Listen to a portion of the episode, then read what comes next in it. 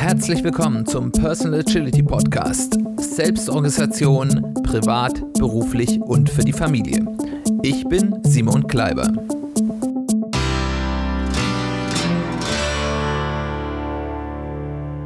Herzlich willkommen zu einer weiteren Ausgabe des Personal Agility Podcast. Und es ist nicht irgendeine Folge, es ist die 25. Folge.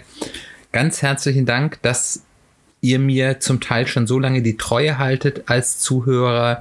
Ähm, das gibt mir das Gefühl, dass das, was ich euch hier erzähle, euch etwas bringt und ihr damit was in eurem Leben anfangen könnt. Ich freue mich auf jeden Fall schon, dass wir damit so ungefähr, könnte sogar ziemlich exakt sein, ein halbes Jahr hier Podcast machen äh, und auf jeden Fall mit die 25. Folge feiern können.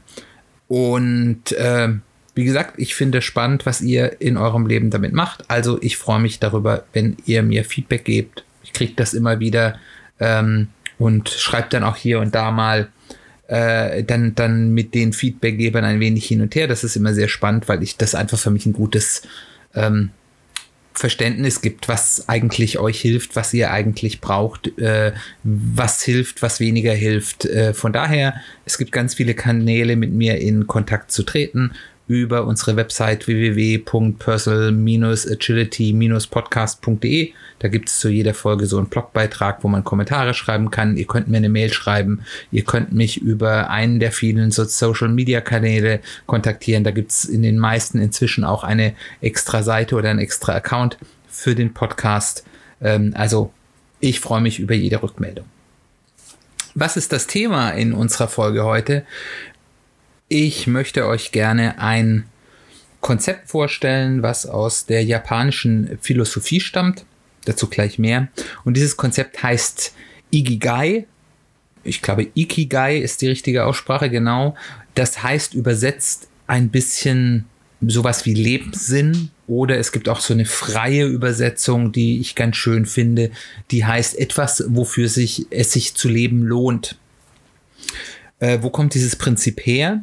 Das ist schon relativ alt. Das hat seine Ursprünge in der japanischen Philosophie des 14. Jahrhunderts und äh, hat dort dann einige Wandlungen ähm, erfahren. Also in der eben klassischen, ja, in der japanischen Philosophie hatte das ein bisschen eine andere Konnotation. Da ging es eben sehr stark auch so das große Ziel, das größer ist als man selbst und in einer feudalen Gesellschaft, von der wir ja im äh, klassischen Japan reden, hieß das natürlich sehr häufig auch dann äh, das Dienst, der Dienst am Feudalherren, der Dienst am Kaiser und hatte eben auch so eine Konnotation, ähm, die nicht nur hieß, etwas, wofür sich es zu leben lohnt, sondern eben auch unter Umständen etwas, wofür es sich zu sterben lohnt.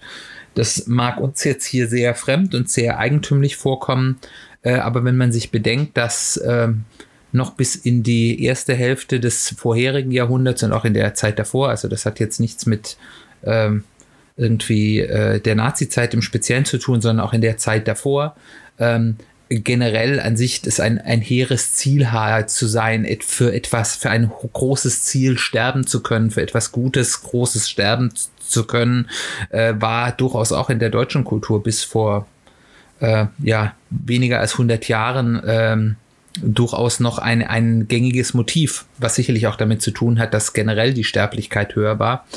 Ähm, und äh, ich bin ganz froh drum, dass das sowohl in der deutschen als auch in der japanischen Kultur keine so große Rolle mehr spielt, sondern dass es heutzutage wirklich darum geht, ein erfülltes Leben zu haben und nicht einen erfüllten Tod.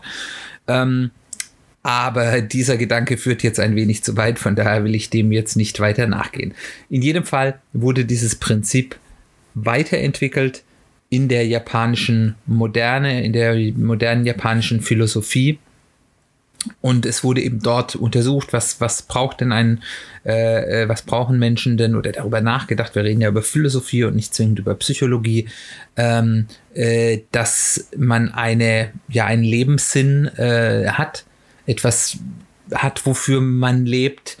Und äh, da ist ein Konzept draus entstanden, was ich jetzt gleich vorstellen will. Was ich ganz interessant finde, ist, dass es eben dort dann auch Untersuchungen gab, in sogar einer relativ breiten Gruppe in der Bevölkerung, wo äh, untersucht wird, wie viele Leute denn so einen Lebenssinn sehen für sich. Also ja sagen, sie hätten so einen Ikigai.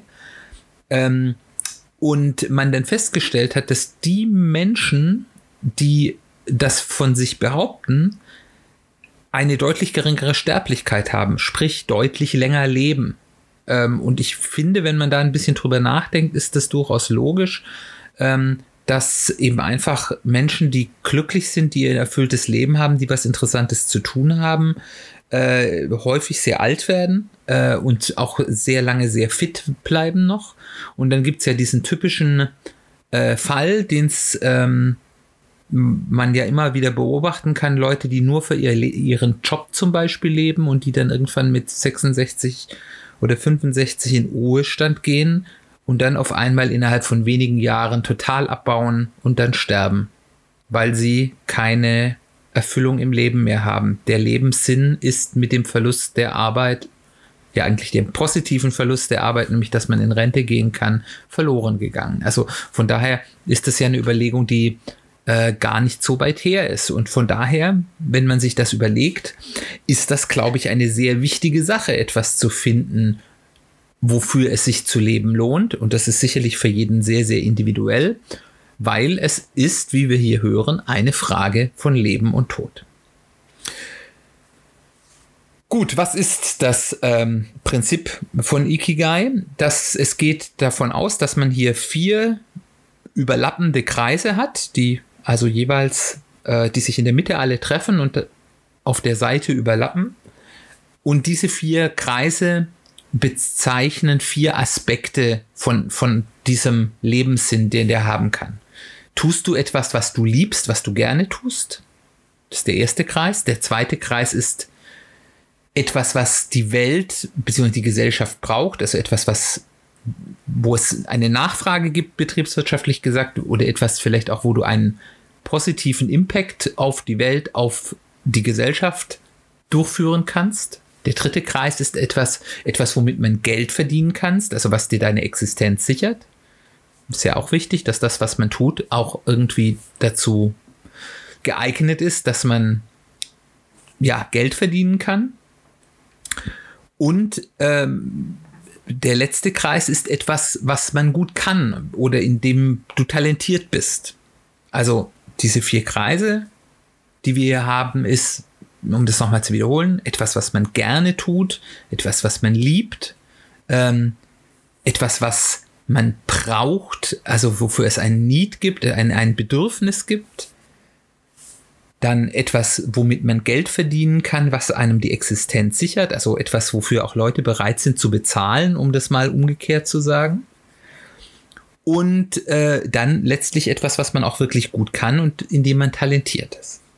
Und wenn man nur eines davon hat, ist das immer etwas schlecht, weil ja klar, es ist schön, wenn ich etwas äh, machen kann, was ich gerne liebe, aber wenn das niemand braucht, ich kein Geld dafür kriege und ich dann noch schlecht darin bin, hm, weiß ich nicht, ob das so erfüllend ist. Und umgekehrt, wenn es etwas gibt, was die Gesellschaft braucht und ich kann es nicht, niemand zahlt mir Geld für und ich finde es auch noch doof, dann werde ich es relativ wahrscheinlich nicht tun dann ist es schön, es gibt etwas, wofür ich Geld bekomme. Ich kann es aber nicht besonders gut, die Welt braucht es nicht und ich mag es nicht. Ja, okay, vielleicht in einer Notsituation, wo ich dann halt Geld dafür kriege, auch wenn es sinnlos ist und ich immer noch Geld kriege dafür, obwohl ich es nicht so sonderlich gut kann. Mag sein, aber es wird nicht sehr erfüllend sein. Und zuletzt, was hilft es mir, wenn ich etwas gut kann, ich es aber nicht gerne mache, es nicht gebraucht wird und mir auch niemand Geld dafür geben kann? Also wir können ganz klar sagen, etwas, was nur einen dieser vier Aspekte ähm, erfüllt, ist wahrscheinlich nicht sehr erstrebenswert. Jetzt haben wir aber verschiedene Schnittmengen. Wir haben also die Zweier-Schnittmengen, also die Bereiche, wo zwei dieser Punkte wahr sind. Ähm, da kann man sagen, wenn ich etwas habe, was ich liebe zu tun und wofür es einen Bedarf gibt, beziehungsweise was gesellschaftlichen Nutzen schafft, dann kann ich von einer Mission reden. Also das ist etwas, das liebe ich und das wird gebraucht. Ähm, das ist ein guter Zweck und ich setze mich dafür gerne ein. Das ist, ist eine Mission, der ich mich sicherlich voll und ganz ähm, hingeben kann. Ich kann es aber vielleicht nicht so super. Das heißt, vielleicht sind, wären andere die Leute, die da besser das durchführen müssen, auch wenn ich das total wichtig finde. Ähm, es gibt ja häufig dann so, wo dann Amateure aus Überzeugung äh, und, und Begeisterung für etwas dann irgendwo was machen, gerade so im ähm, ehrenamtlichen Bereich und dann nachher, weil sie es eben nicht gut können, mehr Schaden anrichten, als sie Gutes tun. Ähm, das das gibt es ja relativ häufig, aber die Leute sind mit Eifer dabei, sie haben eine Mission. Dann gibt es die Kombination von etwas, was man liebt und was man gut kann. Das ist dann meine Passion. Das ist also zum Beispiel, wenn ich äh, gut ein Instrument spielen kann und das auch sehr gerne mache, dann ist es meine Passion. Ähm, aber vielleicht gibt es dafür gar kein Interesse, weil die Art von Musik, die ich mache, niemand hören will äh, und erst recht auch niemand bezahlen will, dann ist es eine Sache, die kann ich schön für mich alleine in, als Hobby machen, aber es ist eben nur meine persönliche Passion. Ähm, und das kann auch an sich sehr befriedigend sein. Ich richte damit wahrscheinlich auch keinen großen Schaden an. Aber wenn ich dann anfangen will, das als einziges in meinem Leben zu tun, ähm, dann greift das vielleicht zu kurz. Dann gibt es die Kombination von etwas, wovon für ich Talent habe und wofür mich jemand bezahlen würde. Also was, womit ich meine Existenz ziehen kann. Das ist sowas wie, wie eine ähm, Berufung, also weil das ja etwas ist, was ich gut kann und ähm, ich bezahlt werde, äh, das ist eine gute Kombination. Da werde ich, damit kann ich eine gute Profession ausführen. Profession sagt man im Englischen auch hier zu dieser Schnittmenge. Ähm, und das ist, glaube ich, auch wie viele Leute ihre Berufe aussuchen. Das kann ich, da verdiene ich gut Geld mit. Naja, es macht mir jetzt nicht so super viel Spaß, aber das ist okay, ist ja auch der Beruf. Äh, und ähm, ob das jetzt der Welt was nützt, ist dann eine andere Frage, aber ich habe hier mein Auskommen, alles gut. Und dann gibt es eben auch noch die als letztes die Kombination. Ihr seht, nicht alle Kreise überschneiden sich. Wenn man da ein bisschen drüber nachdenkt, wird man auch sehr schnell feststellen, dass das wahrscheinlich einfach nicht vorkommt oder sehr selten vorkommt. Die vierte Kombination ist etwas, wofür ich bezahlt werde, also wo jemand bereit ist, mich, mich zu bezahlen und was die Welt braucht. Das ist dann eben das kann ich vielleicht nicht unbedingt besonders gut, aber vielleicht gut genug, um bezahlt zu werden. Das ist dann so der klassische Beruf, der Job. Ähm, Regale auffüllen, das wird gebraucht, das äh, wird bezahlt.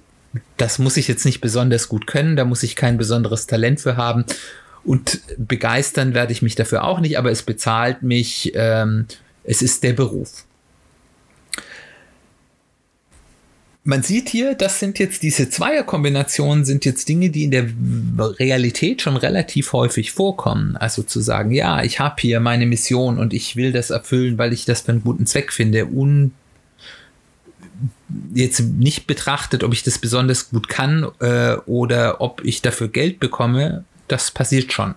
Manchmal mit gutem Ausgang. Manchmal kann da dann auch mehr Schaden als Gutes werden. Die Passion, viele Hobbys sind das. Das kann ich, das liebe ich. Aber es ist nichts, was ich jetzt als Gesamt, äh, als einziges machen kann. Die Profession, die, die, die, die Berufung, wo ich sage, ja, das kann ich und äh, dafür werde ich bezahlt. So suchen viele Leute ihre, ihre Karrierewege aus. Und äh, der Job, wo ich sage, ja, okay, ähm, ich, das wird gebraucht, ich werde dafür bezahlt, das ist okay, das sichert mir den Lebensunterhalt. Ähm, das sind alles realistische Dinge, die man gut machen kann, aber es sind alles keine Dinge, die alleine zumindest glücklich machend sind. Dann kommen wir zu den Dreierschnittmengen. Was passiert denn, wenn drei ähm, von diesen Kom Punkten wahr sind. Und auch hier gibt es wieder vier Kombinationen, die realistisch vorkommen. Und da gibt es natürlich theoretisch mehr Kombinationen, aber die sind nicht so sonderlich wahrscheinlich. Und die erste ist die, wenn ich etwas habe, was ich gerne mache, was ich liebe, etwas, was die Welt braucht oder was der Welt Nutzen bringt und wofür ich ein Talent habe. Aber es ist niemand bereit, mir dafür Geld zu geben oder nicht viel Geld zu geben dann habe ich, da habe ich Freude und Erfüllung, aber ich werde wahrscheinlich in Armut bleiben. Das typische klischeehafte Beispiel dazu ist das Künstlerdasein. Der arme Künstler. Ich bin, ich liebe meine Kunst, meine Musik oder das Malen oder das Theaterspielen. Ich bin da richtig gut und die Leute schauen sich's gerne an, die hören sich's gerne an. Aber so richtig viel bezahlen, wer zahlt schon gerne viel Geld für Kunst? Es sei denn, es ist jetzt jemand ganz berühmtes, da ist natürlich dann so eine ganz starke Steigerung da, aber so für den Feld-, Wald- und Wiesenkünstler ist dann eben die ähm, so gut, und die sind ja dann häufig total gut, die sind nur nicht berühmt, ähm, ist eben das Sichern der eigenen Existenz eine Herausforderung.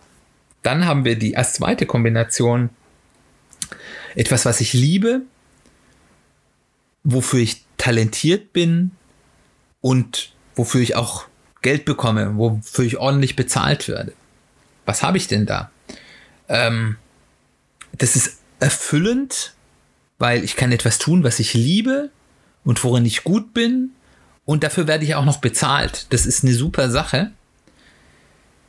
Es könnte aber sein, dass sich dann das Gefühl einer gewissen Nutzlosigkeit einstellt, weil so gut ich das auch kann und so viel Geld ich auch damit verdiene, ich schaffe nichts Großes für die Welt, für die Gesellschaft. Ich schaffe keinen Nutzen, etwas Größeres. Das ist dann so ein bisschen, wo man sagt, was bleibt eigentlich übrig, wenn ich nicht mehr da bin.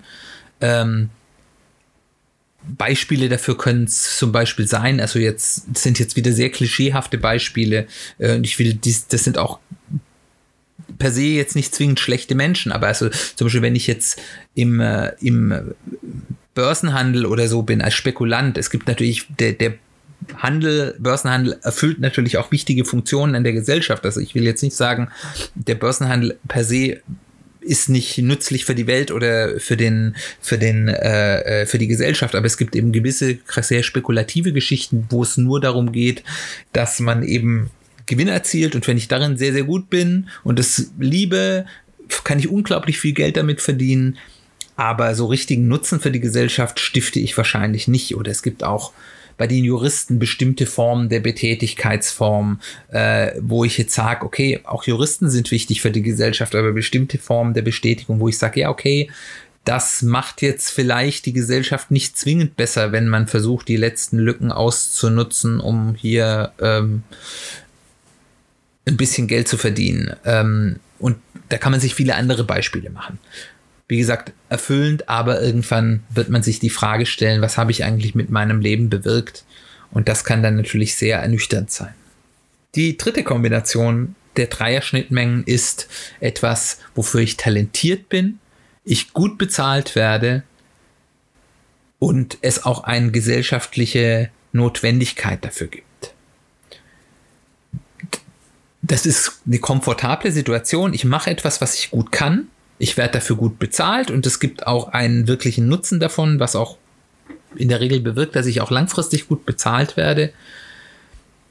Da fühle ich mich eben sehr komfortabel, aber ich liebe es halt nicht, was ich tue. Das ist okay, ich mache das, ich kann es gut, ich werde bezahlt, ich sehe auch, dass das gebraucht wird, aber so richtig mein Herz erfüllen tut es nicht. Und das ist eine ganz häufige Kombination. Das ist, ist jeder erfolgreiche Job den man aber eigentlich nicht mag, an dem das Herz nicht hängt. Das ist ganz häufig, sind die Beispiele von Menschen, die häufig sehr erfolgreich in die Fußstapfen der Eltern treten. Die ganze Familie und die ganzen Großeltern waren Ärzte, dann musst du auch Arzt werden. Das sind häufig sehr gute Ärzte, aber sie machen es halt nicht, weil sie immer Arzt werden wollten, sondern weil die Familie das erwartet hat kann sein, dass man die Liebe dafür entwickelt, aber es kann eben auch sein, dass man einfach nur ein guter Arzt ist, der aber keine Leidenschaft dafür hat oder jeder andere Job. Also das ist eine sehr häufige Kombination. Und die letzte Dreierkombination ist, ich werde für etwas bezahlt, also es gibt jemand, der mich dafür bezahlt, es gibt auch einen Nutzen dafür und ich liebe es zu tun. Aber ich kann es nicht besonders gut. Das ist aufregend und auch befriedigend, weil ich mache hier was. Ich lerne da vielleicht auch im Moment dann sehr viel. Ähm und äh, es ist ja auch befriedigend, weil ich tue ja was Gutes und werde dafür auch noch bezahlt, also etwas mit, was mit einem Nutzen und, und kriege dafür Geld. Aber ich werde immer Selbstzweifel haben. Eigentlich kannst du das gar nicht gut. Ist es eigentlich okay, dass du da jetzt so viel Geld für kriegst? Ähm, weil eigentlich bist du da ja äh, gar nicht gut und andere sind viel, viel besser. Kann natürlich dann auch Imposter-Syndrom mit dabei sein, dass man eigentlich gut ist, aber sich das selbst nicht zugesteht. Aber es gibt durchaus auch die Situation, wo man eben weil man zufälligerweise in eine Situation gekommen ist, einen solchen Job, eine solche Auf Aufgabe ausführt, obwohl man da eigentlich gar nicht so richtig gut drin ist. Und dann gibt es natürlich die große Glückssituation und ähm, die japanische Philosophie sagt, man hat Ikigai dann erreicht, wenn man eine Aufgabe gefunden hat, die alles vier erfüllt. Etwas, was man liebt, etwas, wofür man Talent hat, etwas, was die Welt braucht und etwas, wofür andere auch bereit sind, einen zu bezahlen. Und wenn man diese vier Punkte in einer Tätigkeit, in einer Lebensaufgabe gefunden hat, dann hat man diesen Lebenssinn gefunden. Ich weiß nicht, ob das realistisch ist, dass alle das wirklich in einer Tätigkeit finden, aber ich bin mir relativ sicher, dass wenn jemand das hinkriegt, er ein sehr glückliches Leben führt. Von daher ist es, glaube ich, etwas, wonach man stre zumindest streben sollte.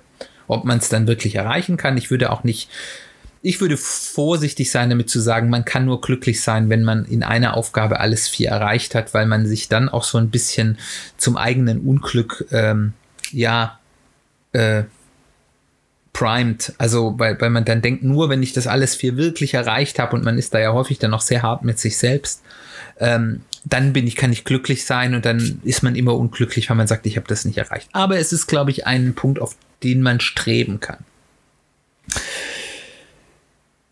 Wie sind denn die Wege dorthin? Ich würde vorstellen, mir vorstellen, dass man erstmal seinen Stand verifizieren soll. Also man sollte erstmal schauen, die Dinge, die ich jetzt gerade tue, vielleicht tut man ja auch unterschiedliche Dinge und dann macht es Sinn, sich das für jeden dieser Punkte abzuklopfen, zu sagen, welche dieser vier Eigenschaften erfüllt man denn da? Mache ich es gerne?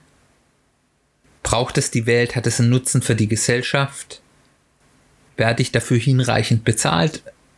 sichert es meine Existenz, auf welcher Level für mich Existenzsicherung auch heißt. Das kann ja mehr bedeuten als nur ich äh, habe was zu essen und ein Dach über dem Kopf. Das kann auch heißen, es kann meinen jetzigen Lebensstandard äh, sicherstellen, wenn ich, wenn mir das wichtig ist. Und ähm, letztlich kann ich das gut, bin ich da talentiert drin. Ähm, und dann schaut man sich an bei diesen Punkten, was fehlt. Und von den Dingen, die fehlt, würde ich auch erst nochmal verifizieren, stimmt denn das wirklich, das fehlt? Wir hatten es gerade vom Imposter-Syndrom, also gerade wenn man Zweifel daran hat, dass man es gut kann, ist es sicherlich sinnvoll, auch mal eine externe Meinung oder vielleicht mehrere externe Meinungen einzuholen. Unterschätze ich mein eigenes Können? Das liegt sehr nahe, dieses Imposter-Syndrom, oder messe ich mich an den Falschen? Also, das ist ja sehr häufig, dass ich mich, das ist ja an sich auch gut, wenn man sich zum Beispiel in einer gewissen Eigenschaft an den Besten, die es dort gibt, misst. Dann ist es natürlich für, für einen selbst sehr gut, wenn man sich hohe Standards setzt und versucht, auf die hinzustreben. Ähm, aber ist, das ist vielleicht nicht einholbar. Also, das ist jetzt, wenn ich ähm, in der Kreisliga Fußball spiele und ich, äh, ich äh, vergleiche mich nur mit irgendwelchen Weltstars wie Ronaldinho, äh, wie Ronaldinho, ist das ein schwieriges äh, Wort, oder, oder, oder vergleichbaren Spielern. Uh, und uh, dann, dann denke ich, ich bin total schlecht, aber vielleicht bin ich einer der besten Kreisligaspieler, die es überhaupt gibt, weil der Großteil der Kreisligaspieler sind viel schlechter. Uh, also so als Beispiel. Also messe ich mich vielleicht zu hoch, auch wenn das prinzipiell motivierend gut ist und bin eigentlich im Vergleich, wo ich stehe, sehr gut, weil ich vielleicht, ich bin vielleicht nicht der Weltklasse-Spieler, aber ich bin halt trotzdem vielleicht in den Top 20 Prozent. In dieser Tätigkeit, dann bin ich ja trotzdem sehr gut, auch wenn ich vielleicht nicht die Top 5% bin. Da muss ich natürlich sagen, was bedeutet das für meinen Bereich? Es gibt Bereiche, wo eben wirklich nur die Top 1, 2, 3 Prozent erfolgreich sein können. Dann ist das natürlich schwierig, wenn ich in den Top 20 Prozent bin, aber nicht in den Top 1, 2, 3 Prozent. Aber das ist eine Ausnahme und nicht die Regel. Ähm, deswegen sollte man dann immer, wenn man denkt, man ist bei etwas ist nicht gegeben, das durchaus unter Umständen nochmal durch Leute, die das neutraler sehen, zu verifizieren. Genau, dann sollte ich mir überlegen, wenn etwas nicht wahr ist, kann ich das irgendwie verbessern? Also, äh, wenn ich eine Tätigkeit ausübe, zum Beispiel, die mir keinen Spaß macht, aber sonst viele Parameter erfüllt, könnte ich darüber nachdenken, kann ich etwas dafür tun, dass mir die Aufgabe mehr Spaß macht, ohne etwas ganz anderes zu tun? Kann ich vielleicht durch einen leichten Shift der Aufgabe dazu kommen, dass, dass, dass ich eine Leidenschaft dafür entwickle? Kann sein, kann auch nicht sein. Hm, kann ich vielleicht das, was ich tue, wiederum durch leichte Änderungen oder äh, andere Schwerpunktsetzung dazu bringen, dass es etwas ist, was der Gesellschaft nutzt und eben nicht nur ins Leere läuft. Mag gehen, mag auch nicht gehen kann ich mit dem, was ich jetzt tue, vielleicht auch ernsthafter Geld verdienen, indem ich kleine Veränderungen durchführe ähm, und das dazu bringen, dass das dann eine lukrative Tätigkeit ist.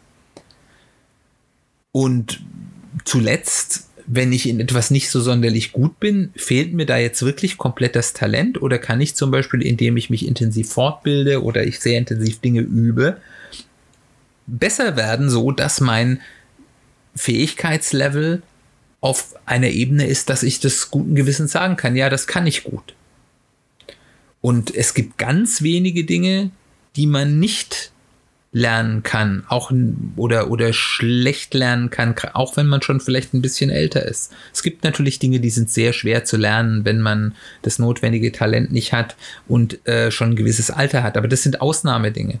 Äh, auf der anderen Seite ist das Können immer eine Kombination aus Talent und Fleiß. Äh, und wenn ich halt vielleicht nicht das Supertalent habe, muss ich vielleicht ein bisschen stärker ranklotzen. Aber es könnte durchaus auch realistisch werden, dass ich da gut werden kann. Vielleicht gibt es da irgendwelche Grenzen, über die man dann nicht mehr drüber kommt, aber das sollte man dann sehr ernsthaft und ergebnisoffen hinterfragen. Dann muss ich zum Beispiel überlegen, muss ich eben, um, um das zu ermöglichen, dass ich weiterkomme, vielleicht ins Risiko gehen. Gerade bei Dingen, wenn das ich werde dafür bezahlt nicht gegeben ist. Es ist ja sehr häufig, das sind Sachen, die lässt man dann irgendwo im Hintergrund laufen und hat nebenbei dann noch irgendwie einen ungeliebten Tagesjob, der das Geld verdient. Und dann muss man halt mal ernsthaft überlegen, wie groß ist denn das Risiko, wenn ich mal versuche, bei der Sache, die ich sonst eigentlich liebe, sehr gut kann und die Gesellschaft braucht, ähm, was sind die Schritte oder wie groß ist das Risiko, um zu versuchen, damit auch einen ordentlichen Lebensunterhalt zu verdienen?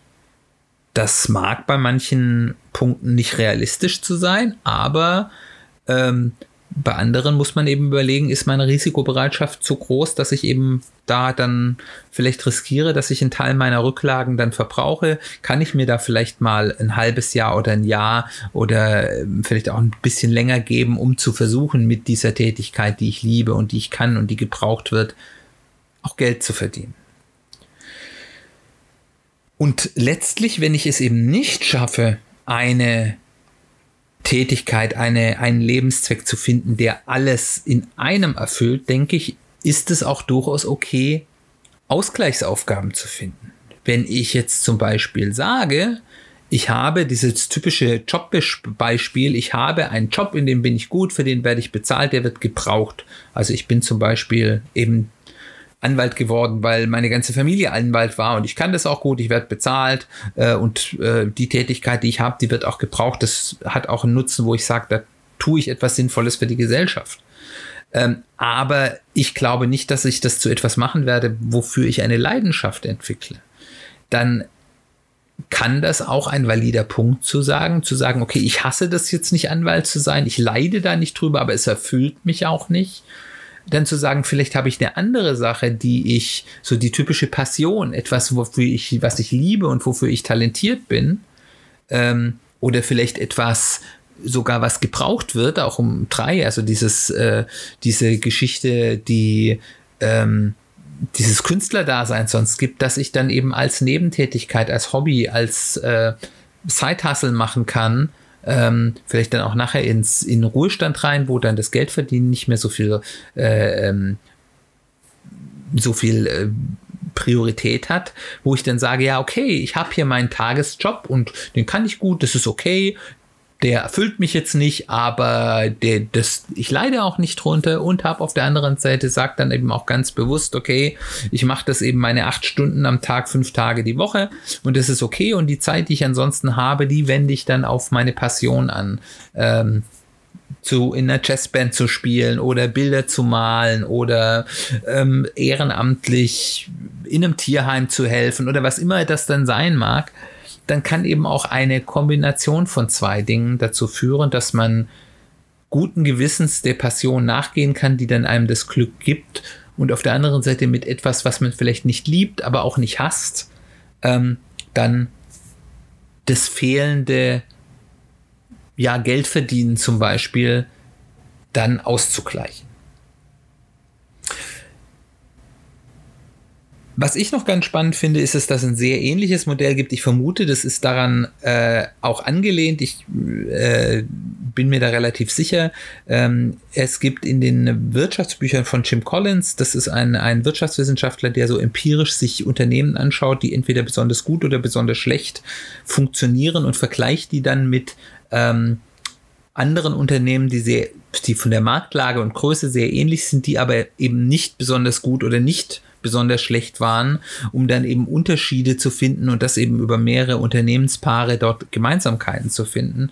Und dort hat er eben auch beschrieben, dass es eben Unternehmen besonders erfolgreich sind, wenn sie in der Lage sind, etwas zu finden, was, wo, was gebraucht wird, was bezahlt wird und was sie auf einem Weltklasse-Niveau können, sagt er. Also das ist sozusagen die, die Liebe ist da jetzt vielleicht nicht so, so drin, äh, ist ja bei einem Unternehmen auch so ein bisschen schwierig, aber eben ganz ähnlich zu sagen, wenn man etwas macht, was man sehr, sehr gut kann oder zumindest die Option hat, sehr, sehr gut zu werden, das gebraucht wird und dafür bezahlt wird, dann geht das Unternehmen sehr, sehr gut. Ähm, vor allem auch wirtschaftlich. Und ähm, das finde ich eben eine ganz interessante Parallele und äh, ich denke, dass das eben auch etwas ist, was man auch für sich persönlich mitnehmen kann, dass eben häufig dann, wenn man so etwas gefunden hat, nicht nur das Lebensglück damit einhergeht, sondern auch der Erfolg, weil wir wissen ja auch, dass Erfolg, also dass es wahrscheinlich gar nicht so ist, dass Erfolg glücklich macht, sondern dass glückliche Menschen häufig erfolgreicher sind. Ähm, und das hat unterschiedliche Gründe. Das hat was mit einer Lebenseinstellung zu tun. Das hat aber eben auch damit zu tun, dass es wahrscheinlich sehr häufig so ist, dass Menschen, die glücklich sind, auch etwas tun, was sie gerne tun und was sie gut können. Ähm, und dann eben dadurch auch erfolgreicher sind, weil sie eben einfach besser sind, das ausstrahlt, Leute das widerspiegeln, die gerne mit den Menschen zusammenarbeiten. Zum Abschluss ein Fazit. Ikigai ist für mich ein tolles Denkmodell, den eigenen Weg zu finden, die eigene persönliche Strategie zu, äh, zu schärfen und eben, und das ist doch irgendwo unser aller Ziel, ein erfülltes Leben zu führen. Ich glaube, dass es sehr viel Sinn macht, sich damit mal zu beschäftigen, die eigene Position damit mal ein bisschen zu hinterfragen, sich vielleicht mal diese, diese vier Kreise aufzumalen oder man kann sie sich auch ausdrucken. Im Internet gibt es da ganz viele Bilder. Ähm, ich werde da auch mal eins in den Show Notes verlinken und dann mal die Tätigkeiten, die man macht. In der Regel sind das ja nur eine Handvoll. Also das ist mein Hauptjob und dann vielleicht ein, zwei Nebendinge, die man tut, dort zu verorten, wo stehe ich eigentlich und wo kann ich das verbessern und dann mal wenn man das schon mal gemacht hat, seine persönliche Strategie, seine persönlichen strategischen Ziele daneben zu halten und sich überlegen, bringt mich das, was ich da in Strategie vorhabe, einer meiner Aufgaben oder vielleicht sogar mehrere meiner Aufgaben in die Mitte dieser vier Kreise. Und wenn das nicht der Fall ist, was muss ich an meiner Strategie ändern, um eine bessere Chance zu haben, dieses Ikigai, diesen Lebenssinn für mich erlebbar im Alltag zu machen. Zum Abschluss noch ein paar Hinweise. Für die, die zum ersten Mal dabei sind und die keine Lust haben, alle jetzt 24 Folgen nachzuholen, ein kleiner Tipp. Wenn ihr einsteigen wollt, hört euch Folge 2 und 3 ein. Da geht es ganz praktisch darum, wie ich mir so ein Personal Kanban-System für mich selbst baue. Folge 1 ist auch nicht verkehrt, da ist so ein bisschen theoretische Grundlagen, aber ist nicht ganz so essentiell. Und weil wir eben ganz häufig auch über persönliche Strategieentwicklung reden, empfehle ich unseren Schwerpunkt zum Thema persönliche Strategieentwicklung nachzuhören. Das sind die Folgen 7 bis 13. Wie schon am Anfang gesagt, Social Media Kanäle gibt es ganz viele, findet ihr alles in den Show Notes. Äh, die Show Notes, falls die euer Podcast-Provider nicht gut anzeigt, findet ihr auch auf unserer Website www.persel-agility-podcast.de und ähm, auch dort könnt ihr gerne in Kontakt zu mir treten. Wenn es dir gut gefallen hat, lass einen Review da, auf welcher Plattform auch immer du das hörst. Besonders gerne auf iTunes, Apple Podcasts. Gerne auch mit einem Text, da freue ich mich besonders drüber. Nächste Woche wollen wir uns mit einem Konzept auseinandersetzen, das aus EduScrum, also aus Agilität für die Schule, die Urspr den Ursprung hat.